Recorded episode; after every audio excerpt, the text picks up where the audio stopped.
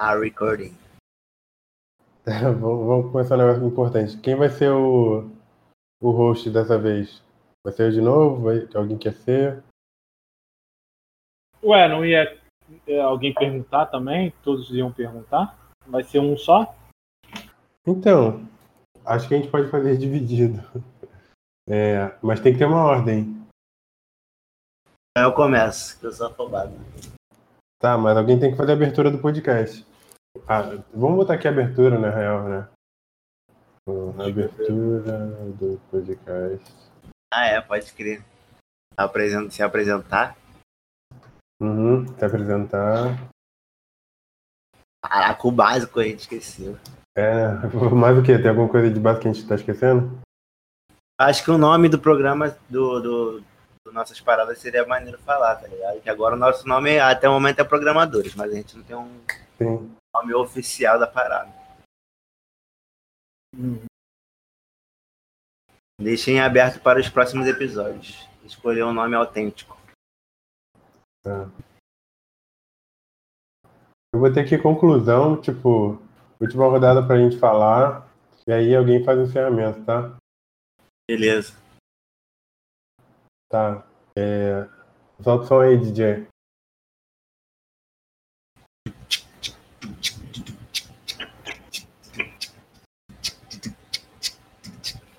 Fala aí, galerinha. Tá começando mais um podcast, mano. Estamos aqui. Meu nome é Rodrigo, mano. Hoje nós vamos, nós vamos falar sobre vários assuntos maneiros. E aí, rapaziada, se apresentar aí. Tamo junto. Fala aí, rapaziada. Meu nome é Marcelo. É, vamos aí para mais um podcast. E aí, pessoal, Fala meu aí. Felipe. Eu.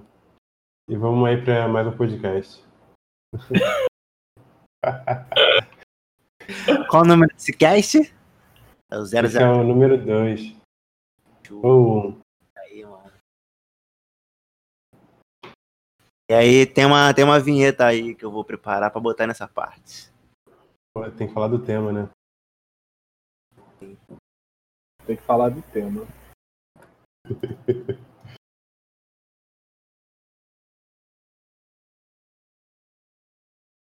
Seria aqui tipo uma introdução, né? Como assim? Falar do tema é a é a introdução antes de fazer a pergunta. Sim, sim, eu posso falar.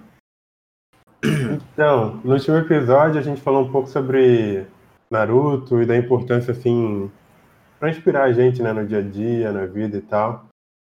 E aí, o assunto que surgiu depois foi. A gente falou de várias vezes do Gai Sensei e do Rock Lee.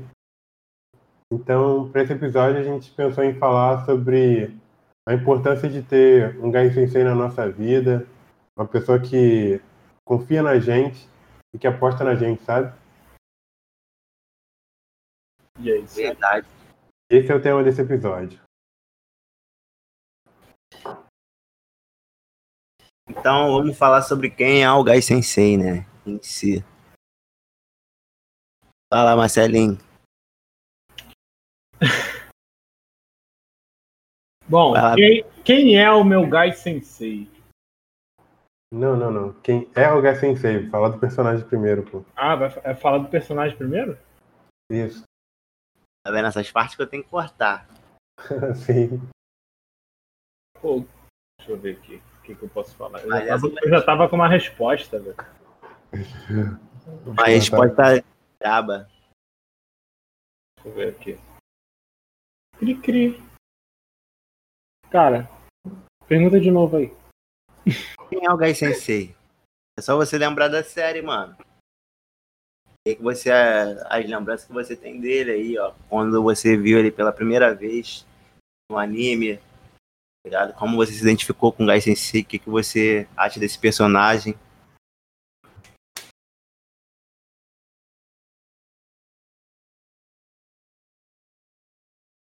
Entendeu?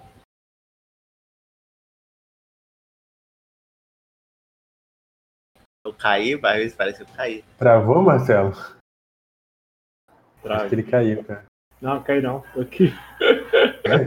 Pô, deixa que eu vou então. Me chama aí, Rodrigo. Ele vai ver. Quem é o Gai Sensei? Fala aí, Felipe. Então, cara, acho que o Gai Sensei eu vi. A primeira coisa assim que eu lembro dele é no.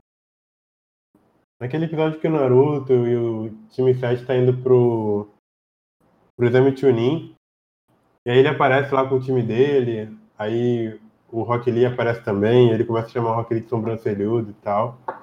Mas naquele momento ali o Rock Lee é um cara meio estranho e que tem um mestre que parece com ele, sabe?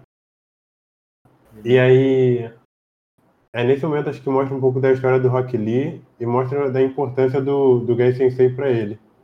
Então, o Gai Sensei é esse cara que, tipo, tá sempre pra cima, te motivando, te apoiando, acreditando na juventude. É um cara bem positivo. Esse, esse é o que eu vejo do. Esse é o que eu vejo do Gai Sensei. Show. Bom, o Gai Sensei, pra mim, é aquele cara que adora uma rivalidade. Todos sabem da rivalidade dele com o Kakashi.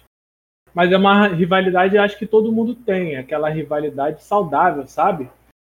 Eu não sei se todos já, já tiveram uma, uma rivalidade assim. Mas eu, particularmente, por exemplo, num polícia ladrão, eu tinha uma rivalidade. Num futebol, eu tinha uma rivalidade. Então eu acho que o Gai Sensei, ele me lembra. É, é, é, aquele tipo de cara que ele tá sempre querendo melhorar, tá sempre querendo ter melhor, entendeu? E ultrapassar a barreira. Falou tudo, mano. O Gai Sensei, ele tem essa parada de rivalidade, mas eu também acho que é uma parada que ele tem em si de ser competitivo, tá ligado? Ele só quer vencer, ele não quer ficar para trás de ninguém. Falou. Sabe? Uhum. Boa. E esse Sim. lance da juventude é o que desperta nele a vontade do fogo dele querer continuar e querer vencer, mano. Todos os desafios que ele tem contra o Kakashi, tá ligado? São, são os mais engraçados, mano. Tá ligado? Tudo para ele é uma, é uma forma dele poder mostrar pro, pro adversário dele, né? Que ele considera um rival. Ele tá sempre disposto a superar ele, mano. Acho que o negócio que vocês dois falaram que eu acho que é importante lembrar é que rivalidade, competitividade, não necessariamente é algo ruim, né? Várias vezes é um é. negócio que ajuda a gente a, a seguir em frente. Lógico, com equilíbrio, né? Sem, sem exagerar. Mas... Sem querer.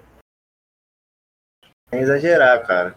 Entendeu? Tudo tem uma dose ali para ser saudável. Mas esse é... lance de, de rival, Teve um momento da, da minha vida que eu lembro que eu fazia jiu-jitsu, eu tratava literalmente meu rival como meu inimigo. Aí o meu mestre, né, meu professor me ensinou que isso era errado, tá ligado?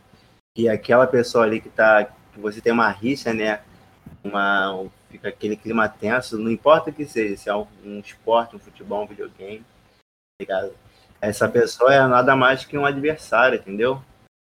Exatamente. Aí, adversário você tem que respeitar eu não sei se vocês lembram é, de um episódio assim que o, o Guy ele sempre ajudou o Lee, né, a, a treinar bastante. Assim, é mais é mais focado no Lee, mas o pai do Kakashi ele fala que o Lee é, uma hora ultrapassaria o poder do. do... O Guy, né? Eu acho que é o Guy. Cara, falei bem. Corta, corta isso aí. Corta isso aí. Eu vou deixar aí. Calma aí, Ele calma aí. Eu lembro dessa cena. Fala aí, Digo. Fala aí, que eu não tô, eu tô bugando aqui, velho. Não, tô ligado. O Kakashi, ele, ele era meio que o prodígio da sala, tá ligado? Eles eram da mesma turma. Como o Sasuke foi prodígio da, da turma ah, dele. Ah, velho, o pedreiro tá me chamando, não acredito. Putz. Vai lá, cara, vai Pera lá, aí, tranquilo. Enquanto eu concluo aqui. Então, o, o Guy, ele era aquele menino que era, que era esforçado, tá ligado? Pra ele atingir aquela média, aquele 10 que é o que todo mundo deseja, ele tinha que se esforçar o dobro, ou até três vezes mais do que o Kakashi, tá ligado? Era o amiguinho de classe dele. Um dia, o pai dele foi buscar ele no, no colégio, né, o Kakashi, e viu ele brincando com o Gai ali quando eles eram crianças e falou sobre isso, tá ligado? Que ele reconheceu o esforço do já em uma criança, que o Gai era uma criança, ele viu que o Gai era ultra esforçado, ele falou: "Um dia esse garoto vai te superar". Ele viu o quanto ele era esforçado, não era o quanto que ele era talentoso. Sim. E aí para é, assim, quem foram os, os gás senseis que você identificou na sua vida? É, uma pessoa ali que tinha juventude dentro de si, que era mais para cima, que te botava para frente, que te ajudava a treinar. Quem foram essas pessoas para você, mano? Acho Assim, que pra. Vida pessoal, tá ligado? Do Felipe. Sim. Acho que para responder essa pergunta tem que falar de um ponto importante que o o Gai Sensei não só inspira, mas ele guia também, né? Ele ajuda a guiar o, Lee, por exemplo, no no caminho de ser um ninja e tal. E aí tiveram várias pessoas que passaram pela minha vida. Teve um momento que eu estava mais envolvido com a igreja, então tinha algumas pessoas que me inspiravam bastante lá. Mas acho que no começo, no começo, era sempre as pessoas que eu via que tinha sucesso de alguma maneira. Às vezes um professor, uma professora que eu achava legal. Um, na época que eu era mais novo, tinha uma juíza que depois até até uma história engraçada que posso contar depois. Mas essa, essa juíza era uma pessoa de muito sucesso. Ela tinha um carro muito bonito, ela tinha uma casa muito bonita. Naquele momento, aquilo ali era o que eu considerava sucesso, né? Então, ela não me guiou muito, mas era uma pessoa que me inspirava muito, sabe? Até por muito tempo eu quis ser juiz federal, porque essa pessoa me inspirou. Ali mais perto da de escolher o vestibular, o que eu ia fazer, teve uma outra pessoa que me inspirou bastante, que foi o Gustavo Guanabara. Hoje em dia ele é famoso pelo, pelo, pelo curso em vídeo que ele faz no YouTube, mas naquela época ele tinha um podcast chamado GuanaCast e tinha o site dele que era guanabara.info. Fala sobre tecnologia e ele é professor de uma instituição que eu até fui estudar depois. Não cheguei até ela com ele, mas foi uma pessoa que me inspirou bastante. De certa maneira, ele me guiou para a carreira que eu tenho hoje de, de programador, sabe? Hum, tiveram algumas ah, pessoas na, na, igreja, mas uma outra pessoa que me inspirou muito foram, não é uma pessoa, na verdade, né? São duas. Que é o meu pai e a minha mãe. Então, minha mãe é aquela pessoa que, tipo, eu ia fazer figuração quando era mais novo, né? Ela me levou pro teatro, me levou pra capoeira, me levou pro para aula de dança, que eu queria aprender hip hop e tal. Então, muito das coisas que eu consigo me jogar eu consigo acreditar em mim hoje, tem o dedinho dela. E o meu pai também, principalmente no momento que eu estava estudando para o vestibular, minha mãe já não estava tão bem de saúde, ele já, já me ajudava, acreditava em mim, e o meu pai faz isso até hoje. Parece que você está sempre para baixo perto dele. Ele está sempre tentando te, te levantar, levantar a moral do, da família e tal. Então esses são os guys que meio que passaram pela, pela minha vida. Bacana, mano. Muito bom. Ver que você tem várias referências legais e agregaram, tá ligado? para você ser uma boa pessoa. E pra Agora, você? Na minha vida, mano, eu acho que foram meus professores em si, de colégio. Acho que o, no começo de tudo que eu me que eu lembro foi esse professor de jiu-jitsu, tá ligado? Porque eu sempre era uma pessoa sem disciplina, não tinha muita é, muito eu não sei dizer muito bem o que, que era, que, que eu era desviado de conduta, tá ligado? Mas aí ele me ensinou a respeitar mais o próximo, tá ligado? E a ter aquele valor né, que eu não tinha antes e a, me ensinou a enxergar o mundo de forma que eu não enxergava, tá ligado? Ainda quando criança, foram meus professores de luta e assim que eu atingi uma idade mais elevada, eu comecei a fazer jiu-jitsu para me ajudar com autodefesa, porque era um moleque brigão, tá ligado? Eu entrava em confusão a troco de nada para me divertir. E aí, em algum momento, tá ligado? Não sei se foi porque eu quis, ou se foi porque meus pais me puseram, tá ligado? Pra fazer luta. E aí eu fiz todas as lutas que foram aparecendo na frente, entendeu? E aí, os mestres que eu fui tendo, eu lembro do meu mestre Goiaba, tá ligado? Foi um, um mestrão, mano. O primeiro mestre que eu tive. Que me ensinou todas essas paradas, tá ligado? Me ensinou a me desenvolver melhor, reconhecer minhas habilidades, ver no que que eu, eu era bom, muito bom, e ver no que que eu não era bom, conhecer no que que eu não era bom, tá? Pra eu fortalecer, fortalecer cada vez mais. Então, Aí eu lembro que ele não deixava eu chegar com nota baixa, tá ligado? Eu queria chegar lutando, arrebentando os moleques, ah, tá, tá zoando no colégio. Ou então eu ficava o dia todo na rua, já queria chegar lá lutando, ele não deixava. Tinha, tinha toda uma disciplina, entendeu? Tem que correr, fazer exercício, se alimentar, beber água. São várias paradas básicas que quando, tá ligado? A gente é criança, a gente não, não percebe. E aí eu fui crescendo, me desenvolvendo, fui me apaixonando pelos esportes e aí eu lembro que a gente parou numa. jogava bola no, na pracinha. E aí o, o nome do, da escolinha era outro, né? Mas a gente chamava de Lezinho, porque o nosso professor era tão brabo, tá ligado? Ele era tão brabo. E a gente chamava de Lezinho. Nem sei o nome da escolinha até hoje. Era alguma coisa a ver com abelha. Marcelo, ele jogava bola comigo, ele lembra. Era um, um projeto que tinha no meu bairro para ajudar as crianças carentes, tá ligado? A ocupar a mente delas, pra não ficar ali na rua enquanto os pais estão trabalhando, fazendo outras coisas, a gente tinha o que fazer. Aí essa escolinha se chamava Lezinho, mano, porque ele era um professor que, além de tudo, ele dava ideia, mano. Ele chegava assim nos alunos pra conversar, mais pra frente. Fala aí, mano. Eu tô falando do Lezinho agora, tá ligado? Que ele foi um gás sensei pra mim, mano.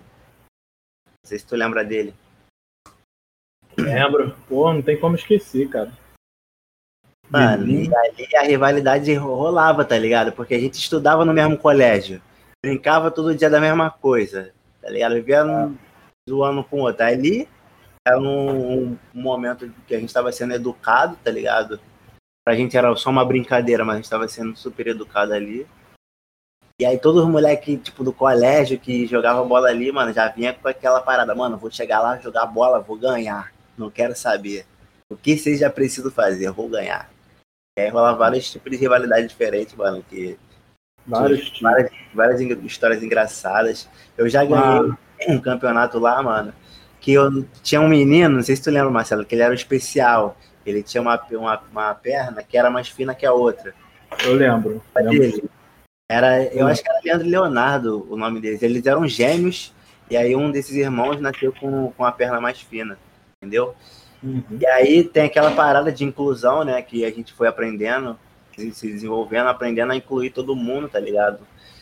E aí a gente foi jogar bola, esse, foi um campeonato, tá ligado? E ele ficou no meu time. E, mano, a gente ganhou. A gente ganhou o um campeonato, ganhamos Guaraná, ganhamos tudo, tá ligado? A gente dava espaço para ele fazer o gol um bagulho muito, tá ligado? Muito sinistro, mano. O Ludson no gol, lembra do Ludson, irmão do Leandro Leonardo? Lembro. No gol, mano. A gente conseguiu ganhar um campeonato com rivalidade com tudo. Vamos pra cima deles, tá ligado? E se não tivesse ali um professor maneiro, tá ligado? Às vezes esse campeonatinho a gente tinha perdido. Entendeu? Cara. A pergunta era quem era o, quem foram os guys senseis na, na, na nossa vida. Tá? E aí uhum. você pode falar um pouquinho sobre você, tá ligado? O Pedreiro é o Gai Sensei aí. É. É, nem... é o Gai Sensei. Tá te ajudando aí na vida, velho. Cara, eu acho que Gai Sensei, eu acho que todo mundo tem, assim, já teve mais de um Gai Sensei. Mais de um. É... Porque a tua vida profissional ou pessoal, você sempre está aprendendo com uma, uma pessoa, né? Sempre está em, em, aprendizado é, contínuo. assim, o Gai, Gai Sensei que a gente tem. É, como é que eu posso dizer? De, de início, assim, é alguém da nossa família, né? É aquela uhum. pessoa que está incentivando. É, o primeiro Gai Sensei, assim, que eu considero, acho que minha mãe, cara. A minha mãe é uma pessoa que, desde pequeno, eu lembro dela falando: você tem que estudar, você tem que correr atrás, entendeu? Você vai chegar lá. Então eu, eu acho que o Gai Sensei é aquela pessoa que acredita, sabe, em você, acende uhum. aquela chama que tem dentro de você. Porque se você for uma criança que cresce sem alguém para te incentivar a fazer, você acaba né, não acreditando em você mesmo. Então acho que minha mãe, eu tenho ela como uma, um, um dos Gai Senseis. É... Agora, na, na vida profissional, eu já tive vários, cara. É, eu tive uma supervisora que ela era muito gente boa, cara, muito gente boa. E assim, ela sempre incentivava também, vai, estuda, faz curso, que não sei o que, vai, é, melhora, você vai melhorar de vida e tal. É, eu acho que ela também foi uma outra Gai Sensei. Fora outros, né? O Felipe também é um Gai Sensei, eu tô sempre perturbando o Felipe. É, sempre que eu preciso, o Felipe tá lá. E, e o dia que eu, que eu. Teve um dia que eu cheguei, pô, Felipe, hoje eu quero chorar. Cara, não tô entendendo, me ajuda. E o Felipe sempre com a, com a calma que ele tem. Cara, fica calmo, relaxa, calma o coração. Isso é normal. Eu já passei por isso. Cara, é, as pessoas podem pensar que não, mas isso, cara, ajuda muito. Você saber que aquela pessoa é, já passou por isso e hoje, assim, tem muito mais controle emocional, isso te dá uma tranquilidade, sei lá, imensurável. Acho que é isso. Pô, eu esqueci de falar de um, de um guy sensei muito importante para mim, cara. Atualmente, cara, eu tenho um cara que, por tudo que eu vejo, o cara manda muito bem. Que é o Emicida, cara. Porra. Caraca, o Emicida é muito sinistro, cara. Ele faz várias das coisas que eu queria fazer. Ele tá numa posição onde ninguém nunca esteve. E, pô, ele é empresário, ele é músico, ele é, ele é artista, ele é tudo, cara. Pô, ver entrevista dele, escutar as músicas dele é muito, é muito maneiro. Cara, o MC eu sou fã motiva, né? Eu sou fã pra caraca do Emicida, mas eu não, assim, é, eu sou fã dele na época que da, da, dos duelos. Hoje em dia eu não acompanho, mas cara, eu não sei se tu vai lembrar, mas aquele duelo que ele teve com a Negra Rê, Mano, eu vejo aquilo. Não vai acreditar que eu encontrei ela. Eu encontrei ela, eu falei disso, mas eu falei sem uma pretensão, tá ligado? Eu falei, tipo, caraca, moleque, eu vi teu vídeo. Aí depois eu lembrei que o vídeo ela tava sendo, tava apanhando muito, tá ligado? Aí eu falei assim, mano, caraca, velho, paguei meu amigo. É nega retardada, é nega recalcada, é nega. Ah, mano, Eu encontrei ela lá em, num, num showzinho muito maneiro, tá ligado? Aí eu falei isso, caraca, a mulher que tava vendo teu vídeo da batalha. Aí eu lembrei dessa Cara, batalha. mas eu mostro essa batalha pro, pro pessoal que acompanha essas batalhas de hoje em dia. E o pessoal não, não curte, mas, cara, eu curti muito, cara. Eu sempre vejo as batalhas dele. Isso é uma várias pessoas. Eu, pô, o cara, o cara manda muito, velho. É. Né? Ele é, tem uma mente, meu Deus. Cara, o que, que é aquilo? Avançada, né? É muito brabo. Mas hoje em dia eu não, eu não sei nem como é que, que ele faz hoje em dia. Sei. Ele faz um pouquinho de, de cada coisa, né? Ele dá uma. Abre o Netflix aí e vê, procura. Amarelo, é tudo pra ontem. Dá uma olhada aí que tu vai ver. Ah, tá, eu acho que eu vi. Eu vi uma capinha. Ele criou um filme, teve um filme dele, né? É isso? É um filme, é um filme dele. Ele fez um ah, álbum. A nota tá boa zona, mano. podcast e ele fez o filme agora. Pô, cara sinistro. Mas, Boa. mas pô, obrigado aí por ser inspiração. Eu fico muito sem jeito quando as pessoas falam essas coisas. Eu não sei o que fazer, não. É... Mas vamos lá, manda ver aí, Rodrigo. Então, mano, é... eu acho que hoje em dia, tá ligado? Todo mundo evoluiu, a gente cresceu, não é mais aquela criança, aquele rock ali. Tá ligado? Hoje em dia a gente já é um Gai Sensei para alguém, a gente já inspira muitas pessoas a seguirem diversos caminhos, tá ligado? O Felipe realmente é uma grande inspiração, acho que para muita gente, para muita juventude, tá ligado? Muita criança de pele preta, tá ligado? Que vai crescer, vai ver ele num patamar, vai se inspirar também, entendeu?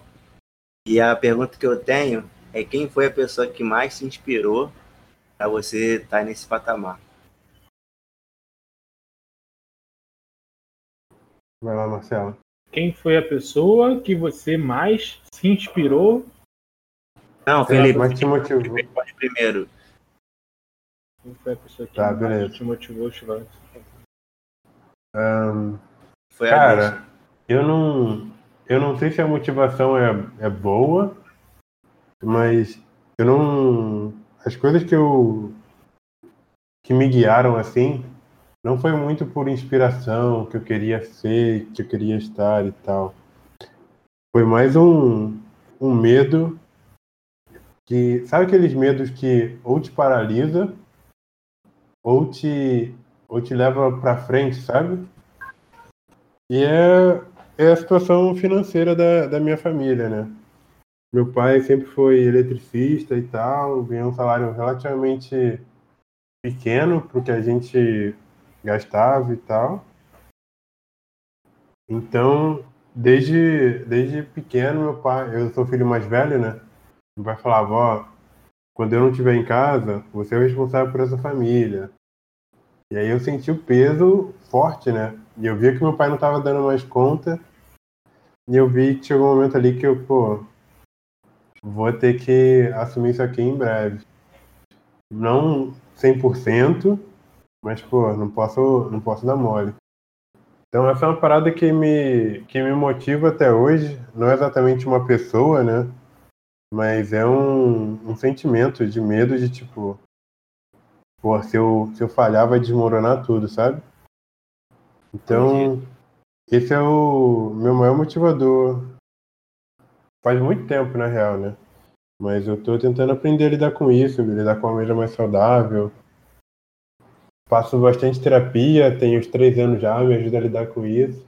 Mas é, acho que é esse medo que é meu maior motivador, que me tem motivado a chegar ao patamar que eu tô agora. E para você, Marcelo, quem foi a pessoa que mais te motivou a chegar nesse patamar que você está hoje? Vivendo de inspiração para muita gente, tá ligado? Querendo estar tá aí, seguindo esse caminho, tá ligado? Um caminho bom que você percorreu, para estar tá aí onde você Olha, tá. é... eu acredito que a pessoa que mais me motivou a chegar nesse patamar é, foi a, a, vivência, né? Assim, a vivência que eu digo, é, eu tá trabalhando uma, uma área de suporte, né? E, e ver que ali existem muitas pessoas que concorrem a, a uma mesma vaga. Já a, a, a área de programação, né, é uma área mais que exige mais, eu acredito que exige mais um pouco de é, dedicação. Então, eu fui, acabei olhando as pessoas que trabalhavam com isso e queria saber mais. É, o Felipe é uma pessoa né, que trabalha com programação e coincidentemente eu e você, Digão, a gente sempre se falou, né? Nossa amizade é desde molequinho, tu sabe disso. E a gente mantém essa amizade aí mesmo depois de você ter saído lá do do Pombal, né? E ter ido para Campo Grande, você foi uma amizade que eu quis manter. A gente, pô, telefone e tal. Sempre tava te ligando pra gente manter. E por coincidência, o Felipe trabalhava com programação. Então, ele hoje, até hoje me motiva a estar tá estudando. Eu ainda não não estou satisfeito. É, eu, digo, eu digo assim, porque eu acho que eu tenho que aprender muito mais, entendeu? Eu tenho que aprender muito mais, porque eu sou um iniciante na área onde eu estou. Mas acredito que quem me motivou e quem me motiva é, são várias pessoas e o Felipe é uma delas. Show, mano. Então, para mim, cara, na minha jornada, acho que também é a mesma parada que vocês falaram, porque a vida, com o tempo, ela vai, ela vai te motivando do jeito dela, tá ligado? E vai mostrando para você, em, em, forma de várias pessoas que você vai conhecendo, seu pai, seus amigos, é, uma, uma realidade, às vezes, acaba te, te impulsionando para você né, ter aquela parada igual foguete, tá ligado? Não tem mais ré, mano. Entendeu? Então, para chegar até aqui, a gente teve que, que ter pessoas que inspiraram a gente de certa forma, com canções, às vezes com uma conversa, com uma palavra, uma amizade, tá ligado?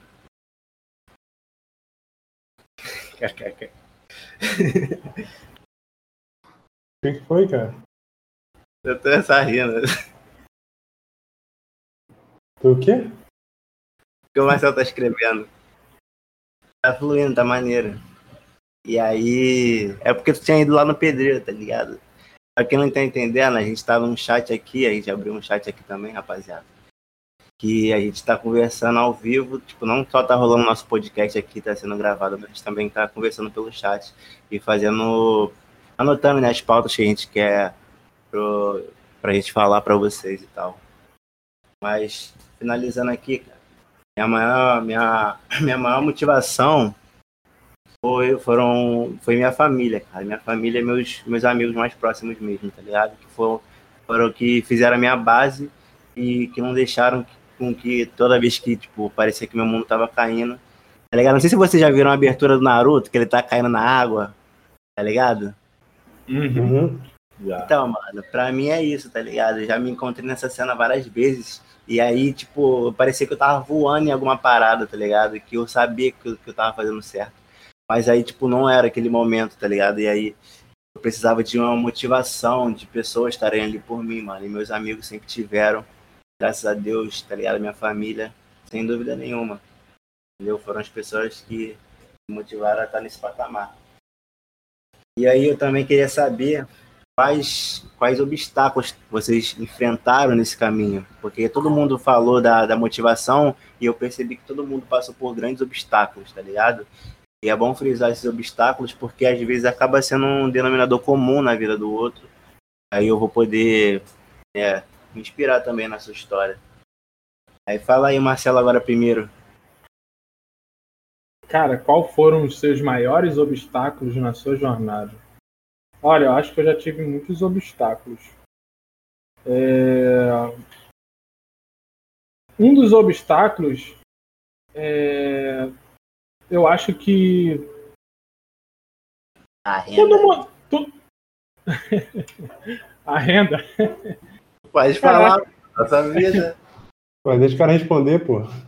Cara, um dos obstáculos que eu que eu acredito que tenha sido um obstáculo, mas eu, eu sei que todo mundo. Eu, não, eu não, não quero chorar, entendeu? Na minha vida, mas. É, é, eu acredito que eu ser isso me ajudou muito. Porém, Porém. É, dar serviço pernoite é,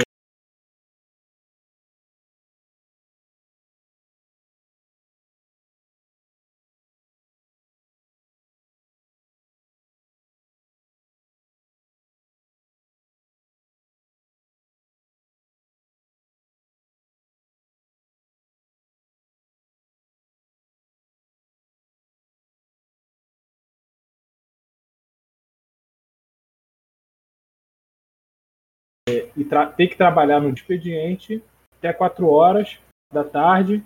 É, de noite, vai fazer algum curso, vai estudar, porque se você não estudar, você não vai ser ninguém. Então, eu ficava muitas horas, assim, é, trabalhando ou estudando e virado, indo para curso virado, entendeu? Noites viradas. Eu acho que isso foi um obstáculo imenso, cara. É muito cansativo você dar um serviço per noite e ter que estudar e ter que trabalhar e não mostrar que você está com sono, entendeu? Que você está cansado. Isso é um, isso é um dos obstáculos. Servir as Forças Armadas e estudar porque a vida está passando não é mole, não. Mas, assim, eu não me arrependo pelo que eu passei, porque eu acho que todo, cada um tem a sua trajetória, né? Cada um tem as suas dificuldades. E a gente é brasileiro, né? Brasileiro não desiste. é isso aí. É um dos obstáculos, tem muitos outros, mas é isso aí. É, ah, é acho que para mim é, um obstáculo é, é dinheiro, né, cara? Dinheiro resolve muito, muito problema.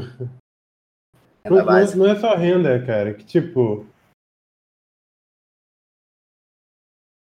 Sei lá, talvez se meu pai tivesse mais dinheiro, não, mesmo que não seja dele, sabe?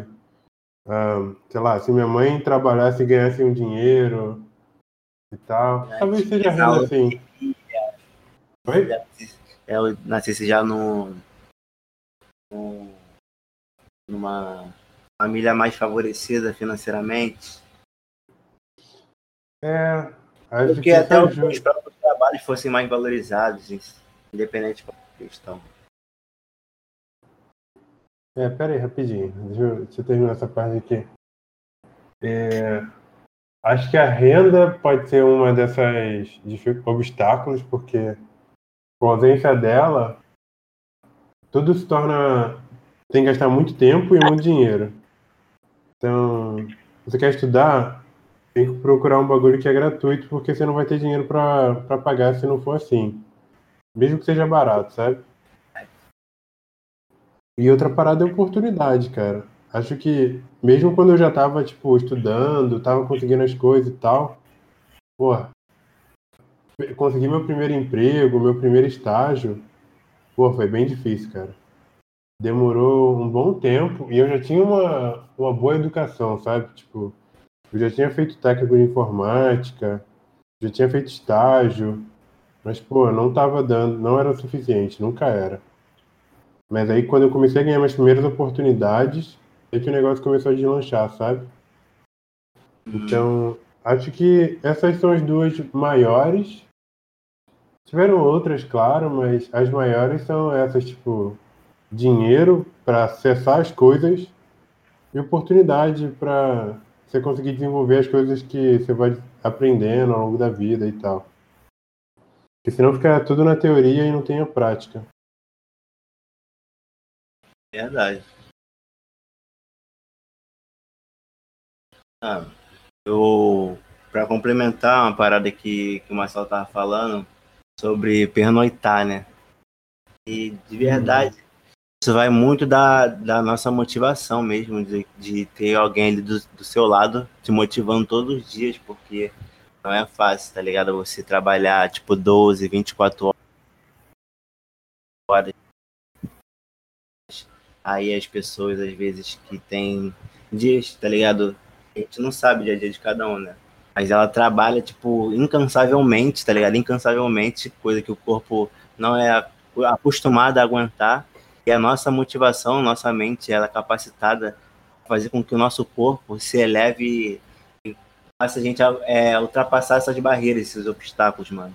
Você sair, tipo, do seu, do seu trabalho ir direto para sua faculdade, para o seu curso, saber que no outro dia você vai ter que fazer aquela rotina outra vez, que você tem alguém em casa te esperando, que você tem alguém em casa para você tomar conta, entendeu? Que você é responsável por várias paradas em, também na sua vida. São todos obstáculos que a nossa mente está ali Entendeu? A gente pode usar como uma parada negativa ou positiva para impulsionar a gente ou para derrubar a gente. Isso só depende também da gente. Eu acho que o meu maior obstáculo sempre foi o mesmo, tá ligado? Acho que uma parada que você falou que é importante, que é essa, esse medo, né? E aí tem um montão de falta de confiança que a gente tem na gente mesmo, né? Sim, é a grande, é a grande chave que é o nosso síndrome do, do impostor, né? Fala mais um pouco sobre isso, mano, que eu nem pesquisei, pá, vou até dar uma pesquisada. Tá. Mas acho que a gente pode ir mais profundo no, num, num próximo episódio, que é uma parada. É, não é simples, mas basicamente a síndrome do impostor é algo que afeta a gente de maneira que a gente não confia que Isso. a gente tá onde a gente tá. É. Por, porque a gente pode, porque a gente quer. É sempre Às uma sensação de que a gente é um impostor. Peraí, rapidinho, deixa eu terminar. A sensação é sempre que a gente é um impostor e que a qualquer momento a gente vai ser descoberto e vai, vai ser expulso dali, sabe? É o tipo de coisa que afeta muito no trabalho, sabe? Às vezes você tá numa oportunidade muito legal e você acha que, tipo, alguém ali cometeu um erro que deixou você passar e a qualquer momento alguém vai te descobrir e você vai ser demitido, sabe? Esse tipo de coisa. É. A sua perspectiva no, na sua realidade, né? Sim, sim. É sempre. É muito, acontece muito na nossa cabeça, né? É, a nossa Esse... mente é. Acontece. Vai, fala, A nossa mente é responsável por tudo, né? Às vezes não é nada disso do que a gente está pensando, mas a nossa mente tá fazendo a gente ter esses pensamentos. Acreditar que aquilo é falso ou real. Exatamente. Você às vezes é, tem ali a confiança né, em si, você foi treinado por um cara, por várias pessoas, teve vários guias, várias pessoas que te inspiraram, você tá no, alcançou um objetivo já, você já realizou vários sonhos seus de criança, tá ligado? Só que às vezes a gente se encontra. É... Não sei te explicar o que, que acontece com o nosso psicológico, mas a gente fala, pô, já realizei isso. Mas será que. Ponto. Bate a dúvida, né? Bate uma dúvida que você não sabe de onde vem.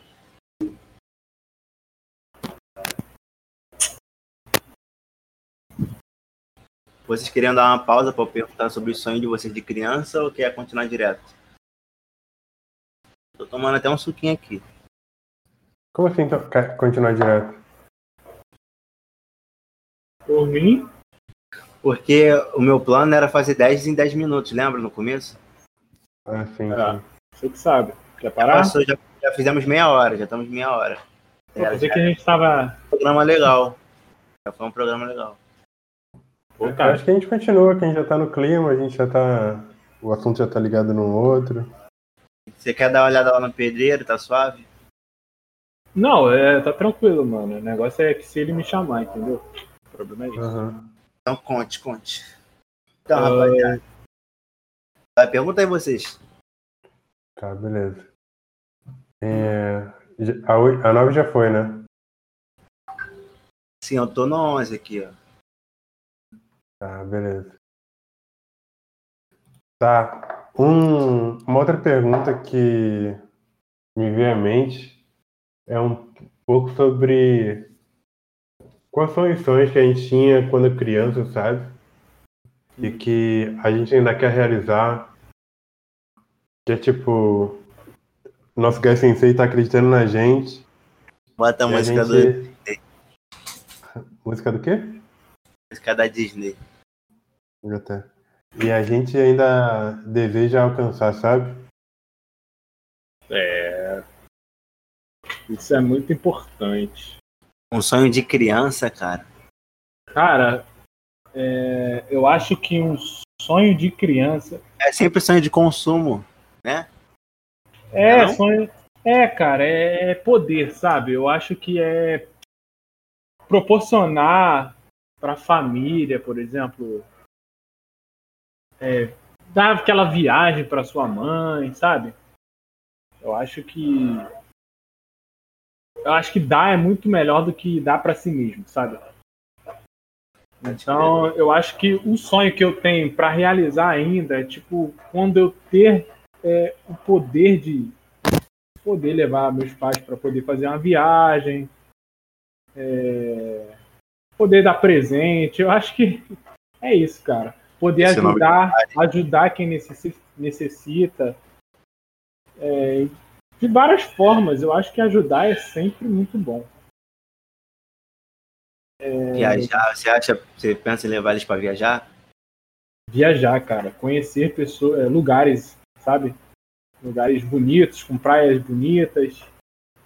Eu acho que é isso que eu penso desde criança e, e que até hoje eu tenho dentro de mim. Que o dia que eu ter essa condição, eu acho que eu vou. Eu acho não, tenho certeza que eu vou, né? Realizar esse sonho. Nesse é o ponto de vista, né? Você quer realizar pelos, não só por você, mas também por todo o pessoal que vive na sua volta, né? É, exatamente. É, tipo, ter a condição de poder levar os pais para poder fazer uma viagem. Porque hoje em dia eu não tenho essa condição, entendeu? Mas futuramente, quem sabe? Para mim, Pô, eu vejo que minha mãe, ela sempre me mostra umas paradas, tipo, muito inusitadas, tipo... E você não, não tem essa informação, nem eu, nem tipo, quase ninguém. Ela, ela colou essa informação, às vezes, na internet ou num programa de televisão, que é uma curiosidade, às vezes, sobre um local diferente que as pessoas não costumam saber e é uma coisa bem mal explorada.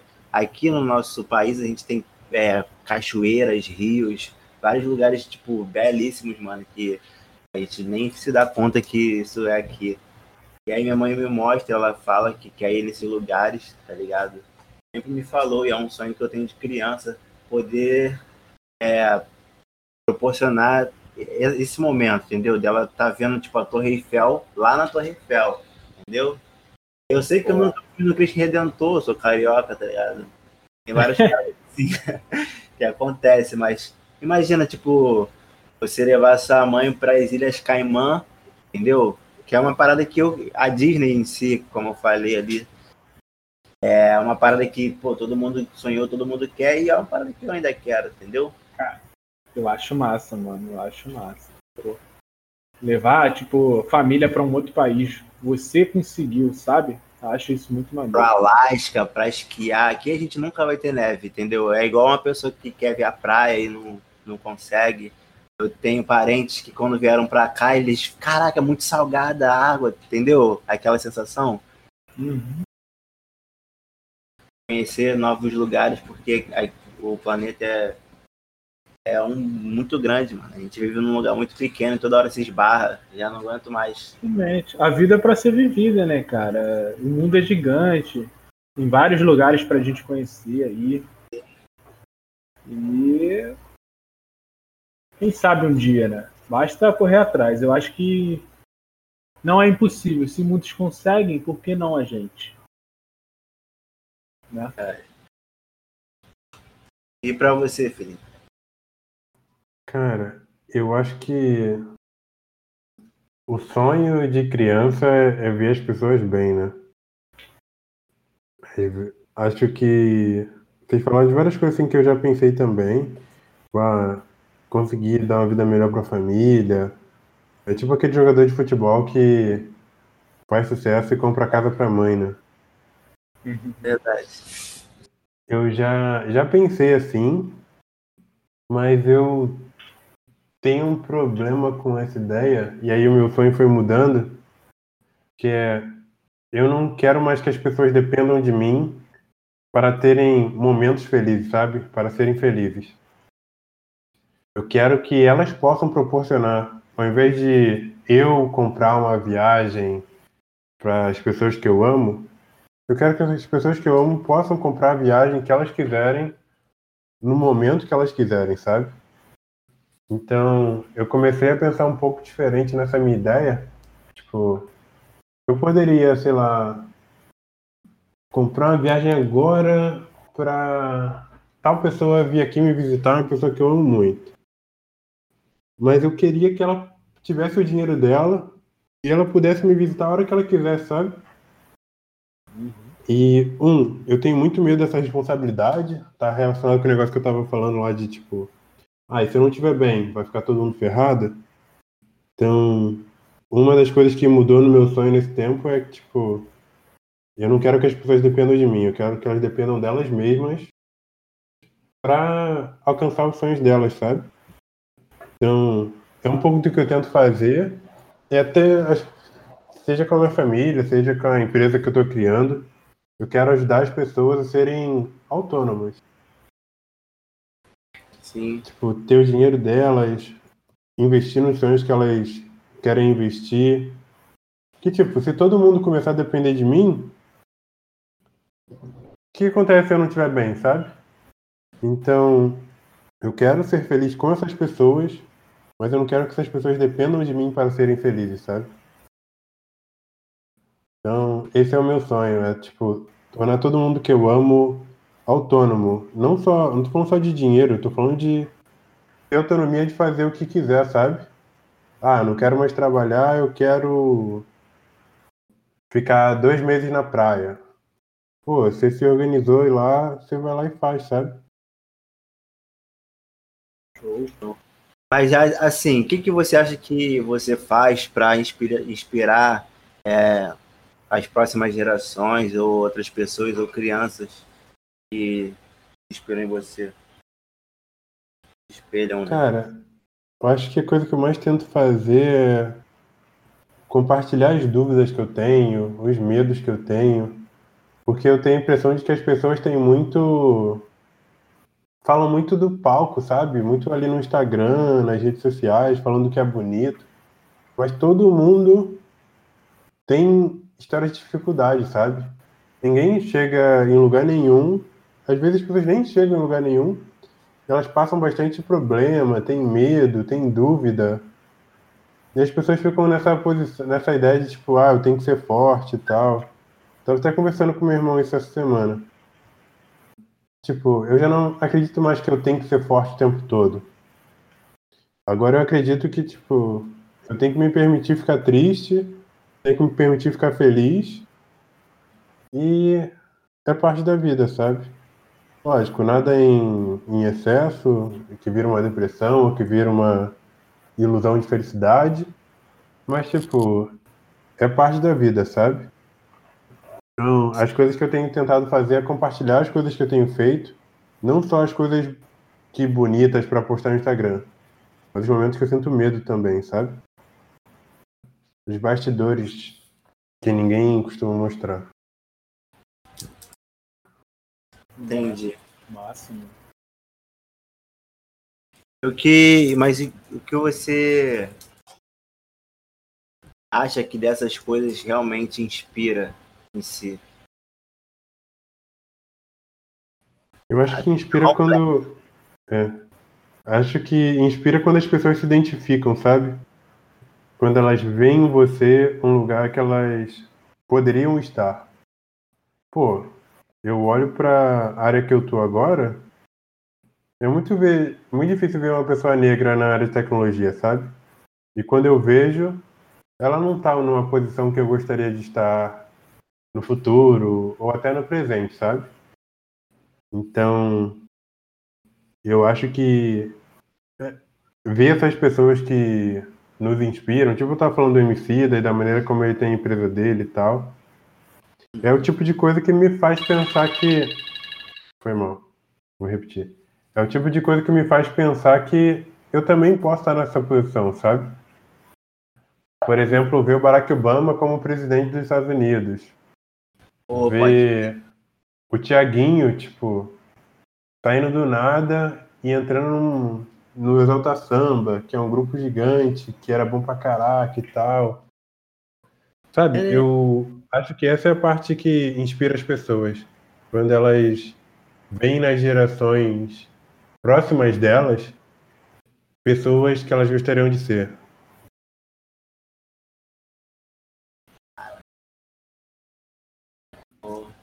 E para você, Marcelo? Você acha que como você faz para inspirar? Eu sei que tem muitas crianças, tá ligado, que vivem ao seu redor. Que elas de certa forma se motivam em você e querem ter o que você tem porque você é, proporciona um certo conforto também para elas, tá ligado? Você tá ali, elas olham para você e vê uma referência, tá ligado? E eu queria saber de você o que você faz ali, queira de si para inspirar essas próximas gerações. Cara, eu acho que atualmente eu o que eu sempre tento passar para as próximas gerações é a criança correr atrás dos seus sonhos, seja ele qual for. Se a criança ela quer quer ser um youtuber ou ela quer quer trabalhar com informática ou o que for, ela tem que correr atrás e não desistir. Porque eu acredito que o a pessoa se esforçando e tendo o hábito daquilo, correndo atrás, uma hora ela chega. Então, eu acho que o que eu faço mesmo é, é não desista, corre atrás que você consegue, entendeu? É, e vai que vai. Pode crer, porque eu lembro que no jardim, para quem não sabe, tipo, eu também conheceu no jardim. A gente falava muito de Dragon Ball, tá ligado? Como uma, uma inspiração, né, pra gente. A gente vê o Goku ali, caralho, não viu? Sei que é. Acho que vai de criança. E aí tinha aquele lance que a, a gente falava da primeira profissão, a gente tinha que desenhar, né? E você vai reparar que muitas das crianças elas desenham, tipo, um bombeiro, uma, um policial, um cantor, né?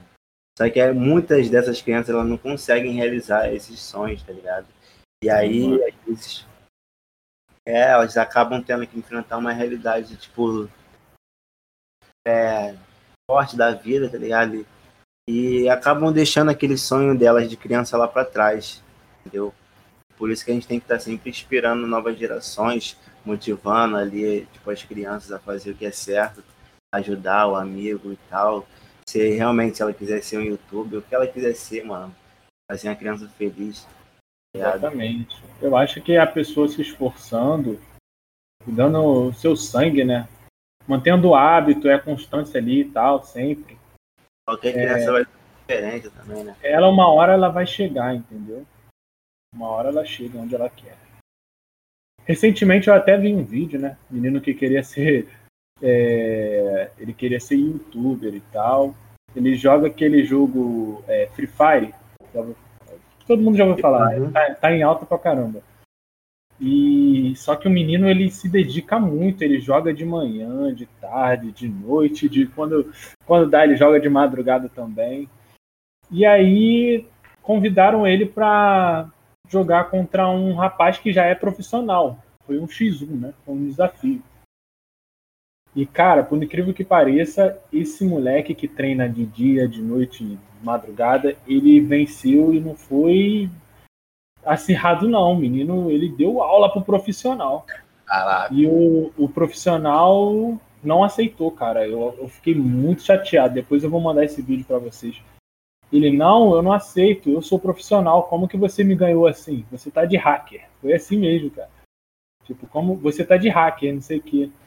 Aí uhum. tinha um, teve um grande aí do, da comunidade lá deles que colocou, né, um profissional, tipo, um analista, né, em, na casa de cada um, com a webcam filmando o teclado e o rosto. E o menino ganhou de novo, cara, do profissional. Aí foi lá. Aí só, só vocês vendo para ver a cara do moleque no final, velho. Na boa. Foi esculacho, foi esculacho.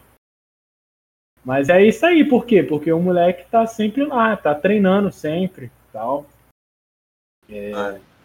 E quem, quem falou foi o pai do moleque, né? Não, vocês podem mandar um analista aqui para avaliar o computador do meu filho, para ver se tem alguma coisa e tal. Aí mandaram mesmo, só que Né? Acabou que deu bom de novo. que é isso. Rapaziada. Tem, tem um ponto aí no que o Mar... Rapidinho. Tem um ponto aí no que o Marcelo falou que é muito importante a gente não achar que só esforço vai tirar a gente de onde a gente está para um lugar melhor. Porque a vida é injusta. É, é foda.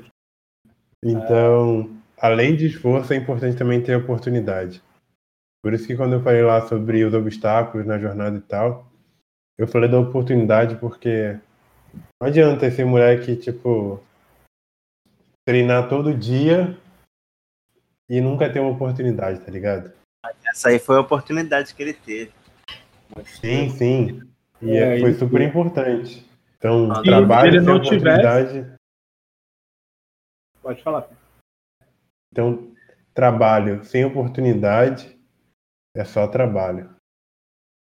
Verdade, cara. E eu tenho isso. É... Eu passei por isso recentemente, né, Felipe? Eu tive aquela oportunidade de trabalhar com programação que eu não estava estudando aquilo.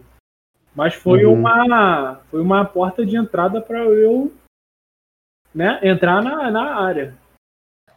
É, uhum. Eu estava até pensando em não entrar na área, pois eu não sabia nada. Mas você falou, Cara, mais importante do que uma linguagem de programação é a pessoa. Uhum. Vai lá, enfrenta esse obstáculo que isso aí, depois que você ter a sua primeira, seu primeiro emprego, não vai faltar. E, cara, uhum. tô lá e graças a Deus tá dando tudo certo. Brabo. Mano, vocês me inspiram, tá ligado? Todo dia a ser melhor. Isso aí, aí acho, acho que é uma parada muito legal. Eu até esqueci de falar disso. Que é. Às vezes a pessoa que te inspira não tem que ser uma pessoa que está distante, sabe? Pode ser uma pessoa que está ali do teu lado. Uh, acho que tanto o Rodrigo quanto o Marcelo são pessoas que me inspiram especialmente na na disciplina e tipo em estudar e aprender e se desenvolver, cada um no seu estilo, sabe? Mas eu, eu nem estava estudando tanto assim e tal, e eu voltei a estudar um pouco por, por causa das conversas que a gente estava tendo. E tá até me ajudando bastante no trabalho. Mas não, vocês não são aquele não, mas o esforço de vocês também me inspira. É isso aí. Boa. Boa, a gente tem que falar aí um pouco também como o outro inspira e como vocês me inspiram, como um inspira o outro. Eu conheço a trajetória de cada um e eu lembro que uma vez eu fiz uma redação para passar numa uma prova que eu queria passar, eu fiz a redação só falando do meu irmão e aí para ser aprovado né, na parada e aquilo foi a inspiração que eu tive, tá ligado? Fiz uma, uma redação toda falando do, do Felipe, pá. E as formas que ele me inspirava sempre seguir em frente, a continuar, mano, a batalhar. Porque realmente a vida é injusta, mas a gente também tem que ser forte, tá ligado? Mas falando aquela questão de, ah, não tem que ser forte, mas cada um pensa da sua, da sua maneira, entendeu? O importante é a gente uhum. não desistir e seguir o nosso caminho com força e garra, mano. E o Marcelo também, ele me inspira muito porque a gente sempre foi, tipo, a gente sempre foi muito, muito, muito amigo, tá ligado? Esse lance de rivalidade a gente sempre teve também em todos os esportes, todo o bagulho que deu, tá ligado? Por esse ladrão. A gente não podia nem brincar no mesmo time, porque as outras achava, tipo, ah, você não pode, não sei o quê. A gente queria correr mais do que todo mundo, não importava quem quem fosse o melhor corredor. A gente queria correr mais rápido que todo mundo, a gente queria dar olé em todo mundo, brincar, fazer mais gol que todo mundo, tá ligado? Caraca. E isso vai alimentando aquele, aquela chama, tá ligado? E tu fala assim, uhum. assim, caraca, mano, eu vou seguir, eu vou seguir, meu amigo tá seguindo e eu vou caminhar do lado dele, tá ligado? Porque eu não posso ficar pra trás, não vou ser o Sasuke, tá ligado? Vou uhum. seguir, mano. Eu, igual foi ali, deixa eu ver, um, acho que o Kakashi e o Gai foi muito assim mesmo, porque eles eram da mesma sala e em todas as temporadas, tu vê que eles são tem uma rivalidade. Eu tô vendo agora na temporada que eles estão criança e tem uma discussão muito engraçada que era para eles entrarem na prova lá, Chunin. O, o Gai não deixa eles entrar, o grupo dele entrar, por causa que é uma prova que rola morte pá, de, deles, né? E o Kakashi deixa. Aí eles eram um rival até nisso. Sendo professor, né? Ele acha imprudente, né? Pra deixar eles para aquela prova lá. Cara, é... em relação a. Pô, o Felipe não posso, não tem nem como, né, cara? O Felipe sabe que já tá até chato. Fala no Felipe aqui. é... Felipe, cara, é... sempre que ele tá compartilhando alguma coisa, mano, eu tô sempre compartilhando com os meus outros amigos, entendeu? Porque o Felipe inspira qualquer um, cara. Uhum. É, eu chego no meu trabalho, caraca, não tem aquele meu parceiro? E tal, aqui, olha o vídeo dele e tal. Ele recentemente teve um vídeo lá no YouTube. Que eu tava compartilhando.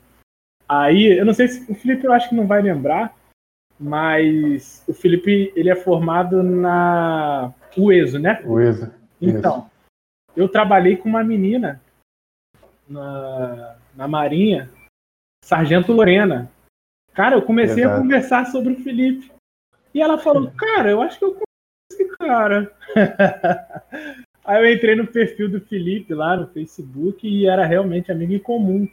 Ela me falou que o Felipe assistiu o TCC dela, cara. E então assim, eu sempre converso com essas pessoas e sempre falo, pô, olha como é que o Felipe tá. Recentemente ele teve essa palestra. Aí eu mandei até a palestra dele é, na Colômbia, falando em inglês. Aí o pessoal, caraca, mano, tirou onda, que não sei o que. Porra, o moleque é brabo, que não sei o que. Então acho que o Felipe, ele não precisa nem falar, né? Ele sabe que ele é inspiração para mim, para muitas outras pessoas gerações. Cara, e o Digão também é outra pessoa que não tem como, né, cara? A gente cresceu junto. O, o Digão, cara, eu conheci. Olha como é que eu conheci o Digão. É, ele provavelmente não deve se lembrar, mas da minha visão, eu já conheci o Digão de vista na escola. E eu, molequinho, né? É, tava assistindo TV eu vi um moleque que não me era estranho. É, acho que era TV Xuxa, Globo alguma coisa, não sei, velho. Era o programa da, da, da, da Xuxa, né? Aí eu olhei, pô, eu conheço esse moleque. Aí eu fiquei olhando, mano, fiquei olhando. Eu, Caraca! Esse moleque é da escola. Aí eu cheguei nele na escola. Cara, eu te vi na televisão, mano. Tu lembra, Digão, qual era o programa? Era da Xuxa, cara. Eu só cara, lembro aí. Tinha, tinha a musiquinha. No livro da imaginação. Eu não lembro qual era o programa, mano. E. Cara, é, a gente foi, foi, foi crescendo, foi futebol junto. Aquela rivalidade de sempre, né? No futebol, no polícia ladrão, uh, no videogame, um querendo ser melhor que o outro, mais saudável, tipo o Kakashi Gai, né? É... Cara, e o Felipe, o Digão sempre foi aquele moleque que, quando ele quer alguma coisa, ele vai até o final. Cara, isso me inspira muito. Muito. O Digão pode não saber, mas eu sei que ele é um moleque que, quando ele quer alguma coisa, ele vai. Eu acho que todos vocês, cara. Eu acho que todos vocês. Deve ser do sangue de vocês, não sei. Mas vocês são fortes. vocês me inspiram. Acho que é isso, rapaziada. Aí tem o gancho, né, pro próximo episódio. Mas eu acho que a gente já falou também sobre isso, né? Sobre síndrome do impostor. Você não se sentir é, o que você já é, tá ligado? Você eu acho que a gente podia falar mais de empoderamento no próximo episódio, né? Falar que do nosso onde a gente tá, o que, que a gente quer alcançar. Falar meio que de, de sonhos? É, falar de. Não sei, de poder em si, de autoestima, sabe? Ô, Rodrigo, deixa eu te perguntar um negócio. O que, que você tem com essa parada de, tipo, não, não fazer coisa negativa, cara? Porque eu, tipo, eu trampo com música, sabe? E aí eu vejo que a música não é uma coisa tão simples assim. É, eu recebo inúmeros tipos de críticas diferentes, tá ligado? E aí, Uhum. eu vi um menino, ele fazia música, eu conheci um menino, tipo, ano passado, ele estourou fazendo música, tipo, de depressão e pá, ajudando muita gente, ele fazia muito parada errada, no fim ele morreu, teve um outro que se matou, muita gente que fazia música de depressão, meio que já conduzia, parece que pra isso, sabe? É tipo um. Você, é que você atrai, tá ligado, aquilo, É um. Cli... É, tá, esqueci. gatilho, Gatilho. Sabe Não qual sei, é? cara, dia. Como eu posso classificar tudo isso? Você sabe? ativa um gatilho na pessoa de coisa Sim. negativa. Me Aí eu dizem, fe- dizem pra mim que se eu ver filme de terror, isso, isso atrai a minha. É, o Felipe, o Felipe sabe muito bem. Filme de terror, pergunta aí. Cara, é, tem um comandante que trabalha comigo que ele fez faculdade de física. E ele me disse que se tiver uma, uma água né, do meu lado e eu começar a ter pensamentos negativos, eu posso causar reações químicas nessa água. Vocês acreditam nisso? Claro que não. Sério, mano. É, Felipe? Pensamento Não. tem poder, cara. acredito que no gosto você possa alterar. Acredito que. Mas aí não é água, é a nossa cabeça, pô, é o corpo. Não é reação química. Como é que eu posso dizer, cara? Não vou saber explicar. É. É uma reação química no nosso próprio corpo, né, no nosso próprio organismo. Não na matéria em si da água. Isso. É, vai continuar sendo, né? H2O. Sim, mas é igual, tipo assim, você dá água pra criança e você fala que não tem gosto. E a criança fala que a água é ruim. Ele me quis dizer que se eu pensar muito negativo, aquilo vai Ah, é interferir muito na, na- Mas eu, eu acreditei na parada da água, velho. Ah, mas a matéria em si não vai alterar. Não, não, não vai. O que vai acontecer nada com a água, né? Não, mas beleza. Responder, Rodrigo. Oi, oi. Termina de responder por que você não gosta dessa parada de negatividade. Aí sim, continuando. Aí eu descobri isso com música. Quando você faz uma música, você atrai tudo aquilo que você tá falando nas palavras, tem o poder de atrair tudo aquilo pra sua vida. Eu acompanhei, o menino falava música de morte, ele morreu, o outro menino falava música de morte, depressão, lá, ele morreu, levou a vida por esse caminho e desperta e, tipo, esses gatilhos nas pessoas, tá ligado? E como eu trabalho com Uhum. autoestima em si, sabe? É, você tem que trazer autoestima para o público, independente de qual público seja, tá ligado? A gente, tipo filme, você não, nunca assistiu filme de terror, mas, tipo, eu não assisto filme de drama, cara, sabe por quê? Eu já assisti Titanic, mas hoje em dia eu fico vendo os filmes de drama.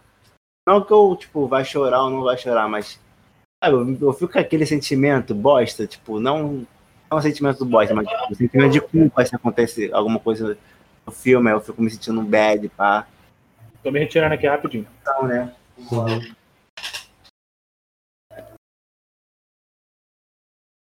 Aí você acha que se a gente falar de síndrome do impostor vai ser muito bad? Não, tô falando que a gente já falou sobre síndrome do impostor nesse episódio. Cada um Não, no, no próximo episódio que eu tô falando. Ah, sim. Não, aí como eu tô olhando aqui na pauta, tem o gancho pro próximo episódio, eu acho que a gente poderia falar mais sobre poder, empoderamento. Tipo, sei lá, vamos falar do super-homem, entendeu? Porque ele é um cara poderoso em si. Tá, Eu não entendi, por que que você não quer que fale sobre síndrome do impostor? Porque a gente já falou neste episódio, você falou sobre uma, uma situação, eu falei de uma situação, o Marcelo falou de uma situação. Não, não, tô falando no próximo episódio, cara. Fazer um episódio onde o tema é síndrome do impostor. Porque eu não quero fazer um episódio com esse tema, Isso. porque, tipo, quero fazer um tema. Tipo, não, não fala disso. Tipo, o título não, eu não queria que fosse um gatilho para as pessoas ficarem tristes, tá ligado? Mas por que você acha que síndrome do impostor vai deixar pessoas tristes? Isso é coisa de, de psicólogo, tá ligado? Síndrome do impostor. Não é coisa de psicólogo. Não, pô. É, tipo, se você precisa de ajuda com isso, você pode procurar um psicólogo, mas não é coisa de psicólogo, é coisa de gente. Todo mundo tem, sabe?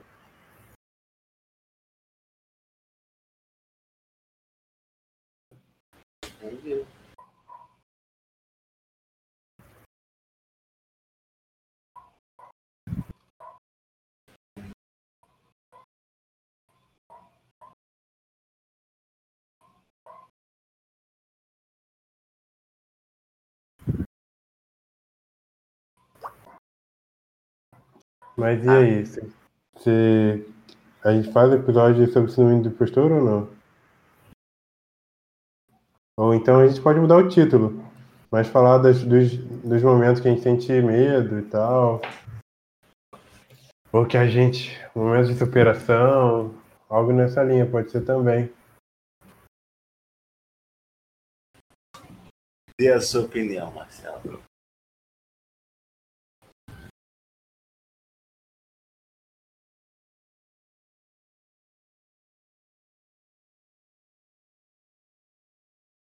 Aí, saiu? Ele foi, acho que foi ver alguma coisa com o pedreiro. Ah, tá.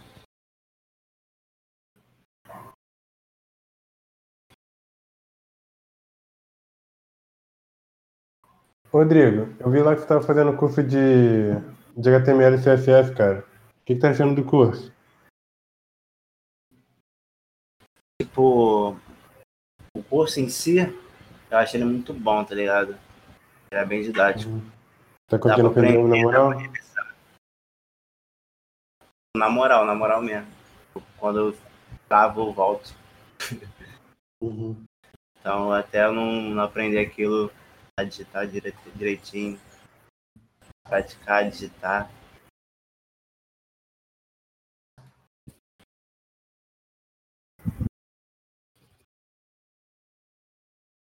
A semântica da parada. É isso? Uhum. Essa palavra? Semântica é, o, é uma outra palavra para significado, é isso que você tá falando? É uma outra palavra para significado. O que, você acha desse, acha desse episódio? Desse episódio que a gente tá fazendo agora? Aham. Cara, acho que ficou legal. Acho que com as perguntas escritas antes, fica mais organizado, dá para outras pessoas puxarem. Eu gostei. Acho que a gente tá muito um, um pouco travado, tipo, cada um responde só a sua pergunta e a gente não conecta o que cada um tá falando, sabe?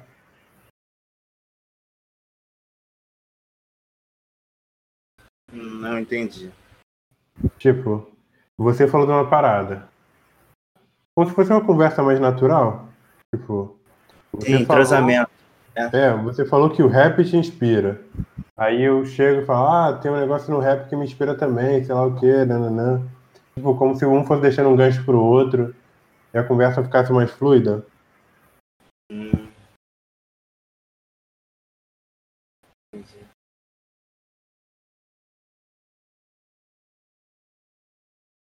E aí, o que que a gente faz pra encerrar? Acho que a gente pode falar no próximo episódio. Qual nome que você quer dar? Não, não sei. Pensa no nome aí maneiro, né? A gente tem. É, cria esse nome. Você consegue criar um, pensar num nome aí pra gente usar? Sobre a, a síndrome do impostor? Isso. É...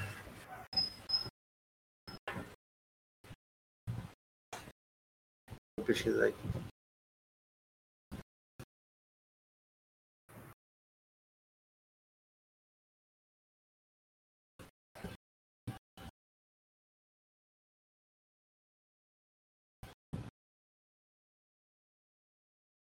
É, tipo, como superar, olha, olha essa, como a gente pode mudar, tipo, como superar a síndrome do impostor. Né, que já muda totalmente. O que você acha? Beleza, acho bom. Vou mudar aqui na planilha já. É, hum, valeu.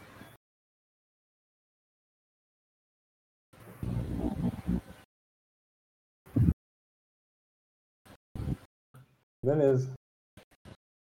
A gente ah, fala sobre isso agora ou já era? Fala, vamos fazer assim. É, a gente. Como é a gente encerra? A gente fala sobre isso, a gente fala que a gente vai fazer o próximo episódio sobre síndrome do impostor, e aí a gente conclui. Não, peraí. Vou ler uma introdução aqui e vou te fazer uma pergunta, já? Tá bom. Incapaz de aceitar o próprio. O, o- incapazes de aceitar o próprio sucesso. Pessoas com síndrome do impostor pode- podem se sentir com fraude porque acreditam que só ocupam a posição atual por terem engano de seus pares, fazendo-os acreditar que são mais inteligentes ou competentes do que realmente são. Acho que pode girar por dois lados. Aqui ele estava me falando de uma pessoa que é. Eu, tô, eu falei, você respondeu, eu mesmo estou respondendo. Porque também eu li, eu que interpretei, né? Eu li tudo cuidado. Ué, rapaziada. Voltou? Qual é, Marcelo? Aí, Marcelo, agora para encerrar o programa. Para encerrar o cast. Qual Ó, foi? o título do próximo episódio, hein? Felipe anotou ali, ó.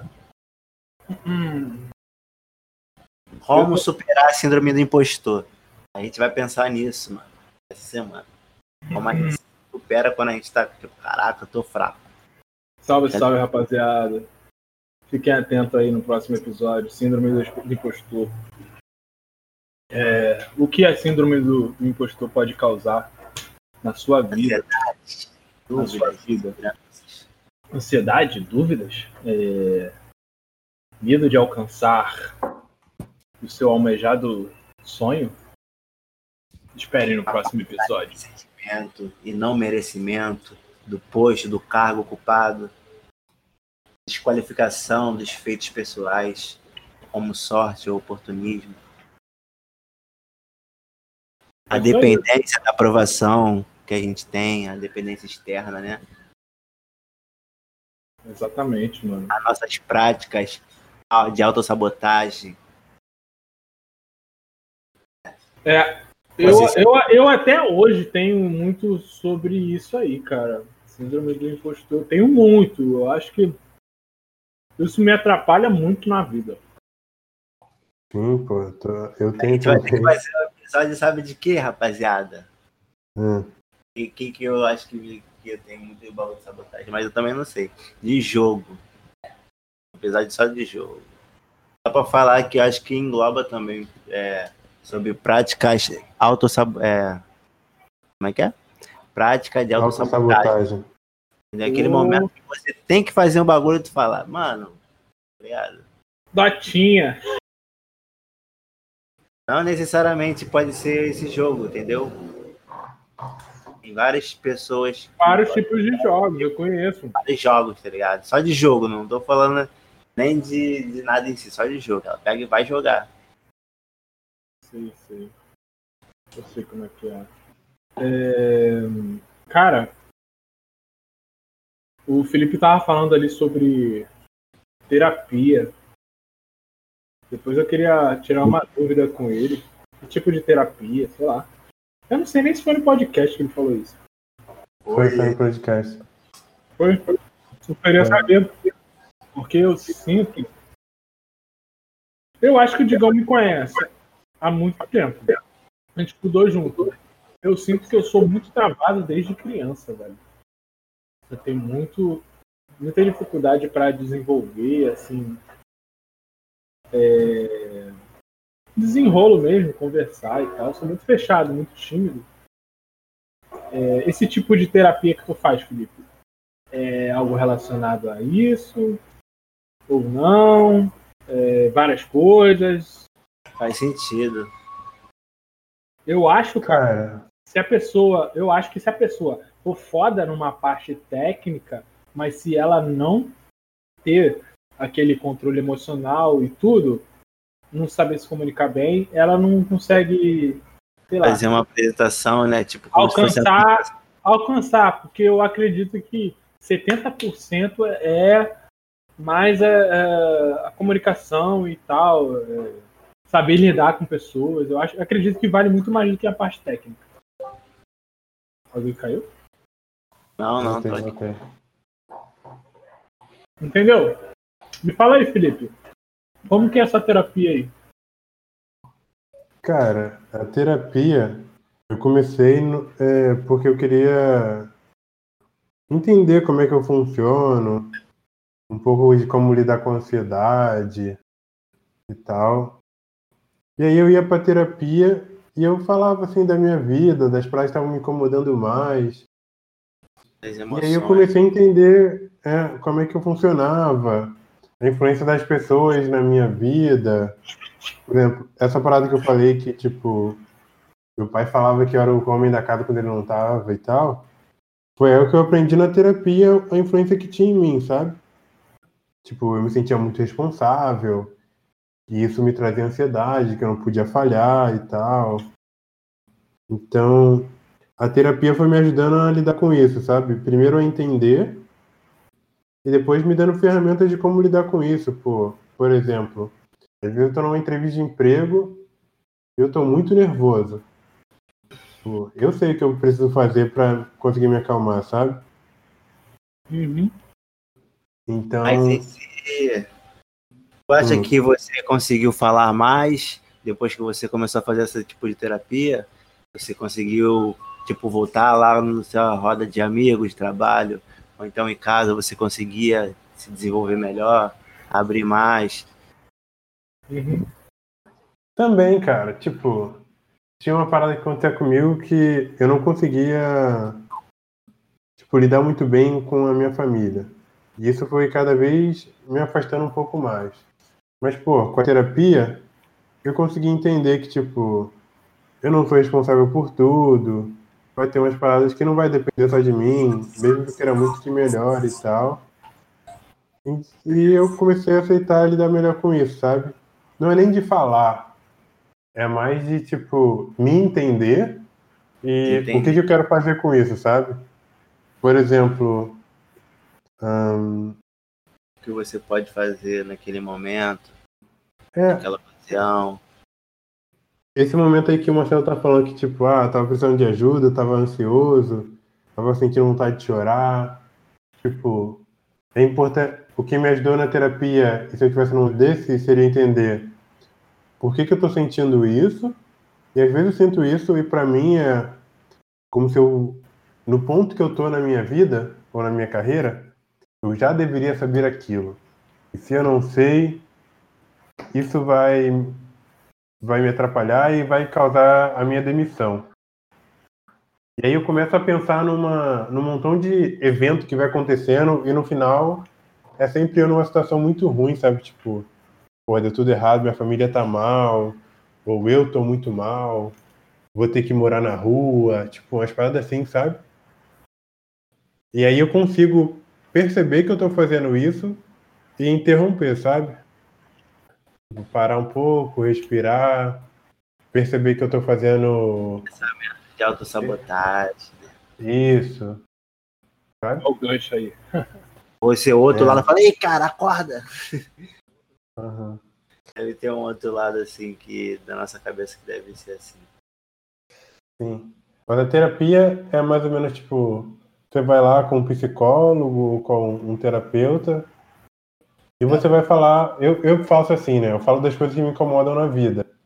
E aí, conforme a gente vai falando ali, o terapeuta vai explorando, ele faz umas perguntas, te recomenda fazer algumas coisas para ver se ajuda. Aí tu vai vendo que vai melhorando, sacou? Vai vir amanhã? Ô, vou, vai acabar isso aí, cara, claro. 180.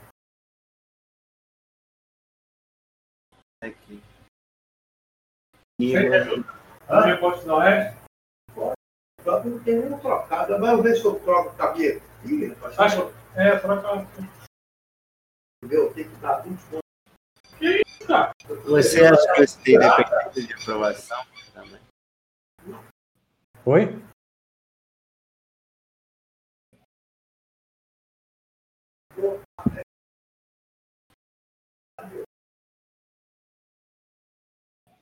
Não entendi, Rodrigo. É. Mas era mais pro Marcelo, porque a dúvida era dele, né? É a dúvida que tava ali aqui. Rapaziada, a gente tem que encerrar. É, tem que meter o pé também. Tu, quando tu saiu, quando tu saiu, o que, que aconteceu? Quando eu saí, como assim? Você continuou gravando? Continua, continua. Beleza. Vai fazer aquele mesmo esquema, né? Uhum.